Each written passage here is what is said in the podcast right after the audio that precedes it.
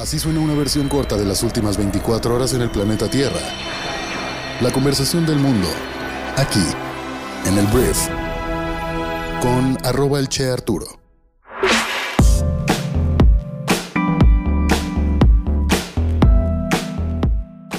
Muy buenos días, bienvenidos a esto que es el Brief para este martes 14 de diciembre. Yo soy Arturo y estamos aquí reunidos para escuchar los temas de conversación que debes conocer el día de hoy para ser una persona bien informada. Entonces vamos a comenzar con esto que es el Brief. Gracias por estar aquí. Comenzamos. Vamos a empezar hablando de política mexicana.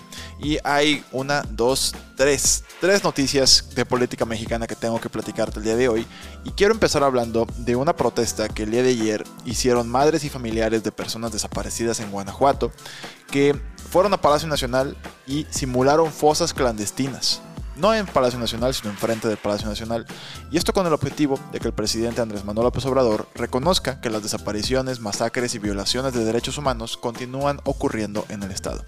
La movilización se llevó a cabo bajo la consigna Si Andrés Manuel no va a las fosas, las fosas vienen a él, y representaron con tierra las más de 176 fosas clandestinas que han sido encontradas en Guanajuato durante el actual gobierno. Fue una protesta muy dura, muy, muy dura, muy gacha, eh, o sea, pero al mismo tiempo muy impactante el hecho de que pusieran literal tierra con pues ciertas eh, consignas y como lo que van encontrando las personas que encuentran muertos en la tierra. O sea, fue algo cañón. Los preparativos iniciaron desde antes de las 7 de la mañana cuando llegó un camión cargado de tierra a la explanada del Zócalo y dejó caer su contenido enfrente del de, el Palacio Nacional donde se estaba preparando ya la conferencia mañanera. Entonces, lo que sucedió fue pues que no pasó nada. Ellos querían ver, estas personas, sobre todo las madres de familia, querían ver al presidente de México. No sucedió. A las 11 de la mañana un camión del gobierno llegó a recoger la tierra y pues luego los llevaron a la Fiscalía General de la República, se supone que iban a hablar con alguien ahí, pero pues no, no sucedió realmente, les pidieron que dejaran como el oficio, la carta que traían y pues que se fueran. Mientras esto sucedía adentro del Palacio Nacional, Andrés Manuel López Obrador estaba haciendo un homenaje a don Vicente Fernández, que tristemente falleció en días pasados, y en lugar de pues, atender a las personas que están pidiendo que se reconozca que la estrategia en Guanajuato no ha funcionado, porque las personas siguen falleciendo tristemente y es uno de los estados pues, más calientes que tenemos en nuestro país. Entonces, bueno, los colectivos están pidiendo que se garantice la seguridad de las buscadoras, que son las personas que tienen que ir a buscar pues, a sus seres queridos a los cerros, a, los, a todos lados, y varias de ellas están amenazadas y su vida corre peligro. Entonces, esta era la exigencia. La respuesta fue, pues dejen el papel ahí en la fiscalía y pues a la vuelta, joven. En la segunda noticia política del día tenemos que hablar del señor Ricardo Naya. Lo recordarás, fue candidato a la presidencia de México en 2018, perdió olímpicamente contra Andrés Manuel López Obrador. Eh, él compitió por el PAN y pues ha sido una persona que ha estado como de youtuber y ha estado haciendo oposición y ha estado presionando al gobierno pues desde su trinchera, creemos que fuera del país y pues haciendo videos que le duelen al gobierno. Em, ayer subió otro video que siempre me llama la atención que Ricardo cada vez tiene más pelo, lo cual no tiene nada que ver con el tema político ni su valor como persona, pero me hace, se me hace muy chistoso que compitió a la presidencia, o sea, rapado y ahora pues tiene pelo y a mi parecer es un mejor producto político con pelo. No pasa nada. Es que, bueno, sí pasa algo. Es que mi, tema es que yo realmente creo que el renacimiento de su pelo será o podría ser usado como una herramienta política en algún punto. O sea, neta, siento que es a propósito el hecho de que los videos cada vez tengan más pelo el señor. Pero bueno, esa no es la noticia. Eh, la noticia es que pues ayer subió un video en el cual Ricardo Anaya dijo que Morena tiene que irse en 2024 y hay que reconstruir el país y encaminarlo a una visión del futuro. Fue lo que apuntó este lunes el ex candidato.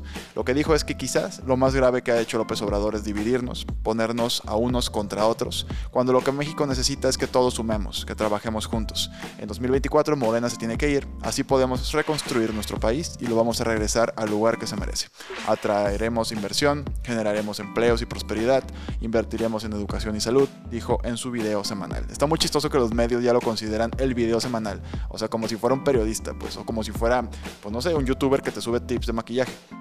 Entonces, en esta ocasión, el planista hizo una crítica a la administración del presidente eh, Andrés Manuel López Obrador, asegurando que ha hecho barbaridades y que la ciudadanía ya está acostumbrando, ya se está, perdón, ya se está acostumbrando a esto.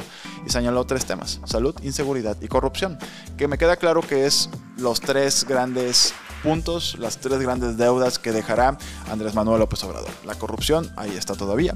La inseguridad no se diga, está cada vez peor. Y la salud, bueno, hay una pandemia que se subió a todo esto, pero también ha habido una negligencia brutal en el tema del manejo del suministro de medicamentos. Entonces, reconocido por el gobierno, ¿eh? o sea, no estoy nada más criticando, reconocido por el gobierno. Entonces, pues Ricardo Naya sigue siendo de lo poco que podemos ver en la oposición con pues capital político para poder competir en 2024. Nos queda claro a todos que quiere ser presidente de México. Por ahí salió el otro día el presidente nacional del PRI, este, ¿cómo se llama? Alito Moreno, que pues para mí es un cero a la izquierda, perdón si me escuchas Alito, pero perdón, no creo que seas un candidato viable a la presidencia en 2024. Yo creo que Ricardo Naya, si va a haber una alianza PRI-PAN-PRD, yo sí creo que Ricardo en estos momentos es lo más pues sólido que podrían tener de ese bando, de ese lado de la oposición. Hablemos de política internacional. Vamos a hablar de Estados Unidos, porque se ha hablado mucho acerca ya, curiosamente es muy temprano todavía en el sexenio de Joe Biden, pero ya se está hablando de las próximas elecciones en el año 2024. Digo, yo sé que el 2024 ya no se siente ni está tan lejos realmente, pero de todas formas se me hace muy temprano para ya andar levantando la mano para hablar de candidatos. El tema es que Joe Biden al parecer tiene toda la intención de presentarse a la, reelección en el año 2024 y así lo indicó de manera tajante, o sea, así directo la portavoz presidencial Jem Psaki en su rueda de prensa diaria ante las preguntas acerca de dudas en el seno del partido del mandatario, porque los demócratas no tienen realmente pues muchas más opciones. El presidente tiene toda la intención de presentarse a la reelección, fue lo que remarcó la portavoz. Saki aseguró que Biden y su equipo están centrados en trabajar ahora mismo para lo que el pueblo estadounidense le eligió hace poco más de un año, particularmente poner la pandemia bajo control y mejorar la situación económica, pero pues la opción lógica, según ella, es que Joe Biden se presente como el ticket republicano, encabezando más bien el ticket, el ticket demócrata, me disculpa ahí, el ticket demócrata y pues ser el candidato más fuerte. Yo la verdad veo a Joe Biden como muy, muy, muy, muy X, así tal cual. O sea, un señor que no ha hecho un repunte de economía, no ha hecho mucho de nada. O sea, Donaldo, ¿cuál es el problema? Cuando hablo de Donaldo me refiero al expresidente más naranja del mundo, Donald Trump. El tema con él es que es incendiario, es polémico, está en la prensa, habla y dice una barbaridad y los medios lo cubren. Joe Biden a veces, yo que leo mucho los periódicos para hacer este programa, hay veces que pasan días en los cuales no están los titulares y eso al final cuenta bastante porque pues al final los medios hacen mucho la diferencia y las redes también. Entonces bueno, Joe Biden tiene toda la intención de competir en 2024, pero caray, dudo mucho que pueda ganar en estos momentos. Y hablando de Estados Unidos un poquito más, eh, ayer te contaba que hubo un tornado que tristemente pues azotó diferentes estados en Estados Unidos, entre ellos Kentucky.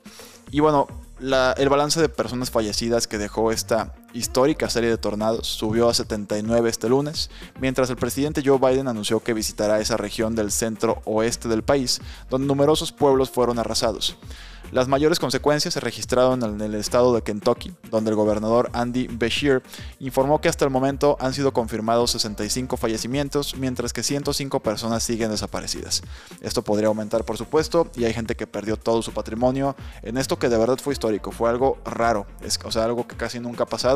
Tornados de repente surgieron, grandísimos, muy largos, duraron mucho, y esto fue pues destrucción total en esta parte de Estados Unidos.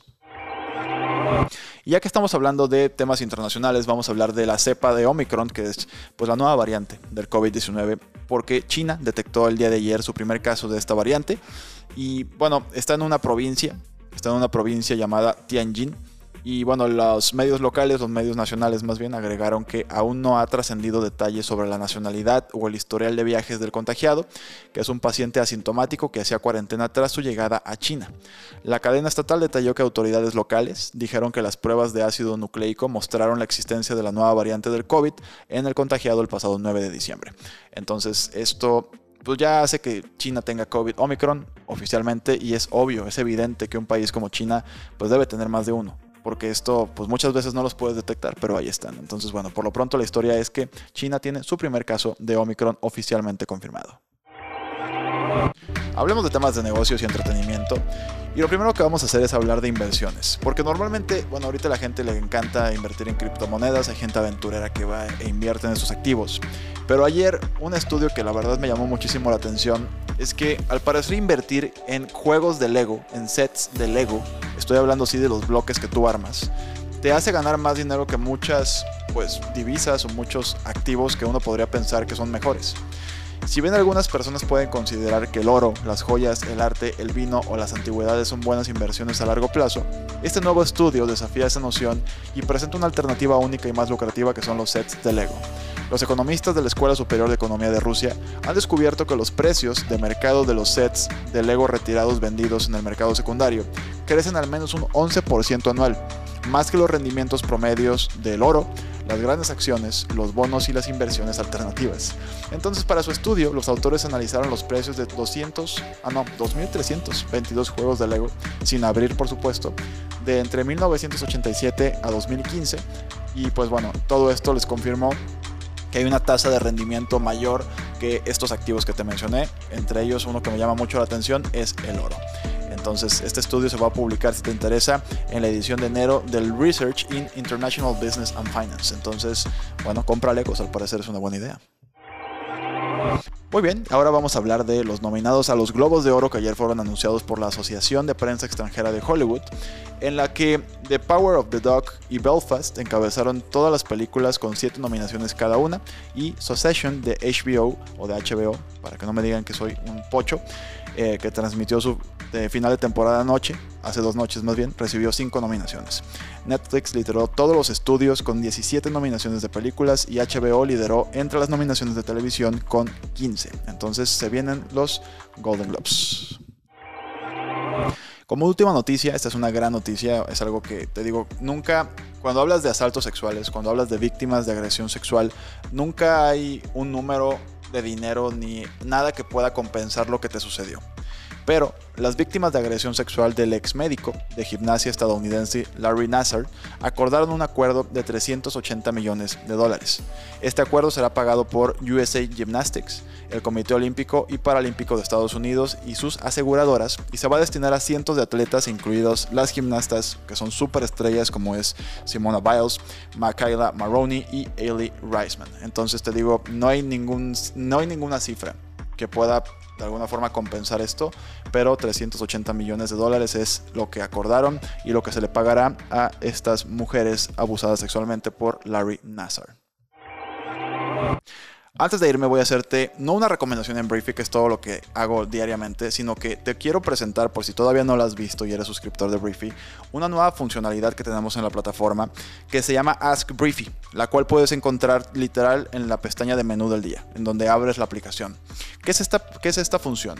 Lo que te permite es preguntarnos ¿Qué tipo de contenido te interesa saber el día de hoy? Tenemos una gran biblioteca y a veces nos frustra desde Briefy el hecho de que no podamos, pues, de alguna forma, ponerte todo en bandeja de plata como si fuera un buffet, porque hay algún libro o artículos que tal vez surgieron hace 6, 7 meses, que quedaron perdidos, pero que podrían ayudarte hoy a solucionar un tema, un problema, un reto que tengas el día de hoy. Entonces, esta funcionalidad te permite eh, pedirnos en un formulario qué tipo de información quieres qué reto quieres, tienes que superar y nosotros te vamos a hacer la recomendación de artículos, podcasts, libros resumidos que te puedan ayudar a superar eso que tienes el día de hoy. Entonces, espero que te guste mucho, espero que te sirva y si quieres pruébala para que veas que funciona perfectamente bien. Y bueno, eh, si todavía no tienes Briefy, porque todo esto es para suscriptores, entra a briefy.com y suscríbete. Ahí te puedes suscribir y te vamos a dar 30 días totalmente gratis ingresando el código Briefy. Y pues nada, espero que te genere mucho valor. No me queda más que agradecerte que hayas estado aquí. Gracias por escucharnos, por compartir este programa con tus amigos y familiares y nos escuchamos mañana miércoles en la siguiente edición de esto que es el brief. Yo soy Arturo. Adiós.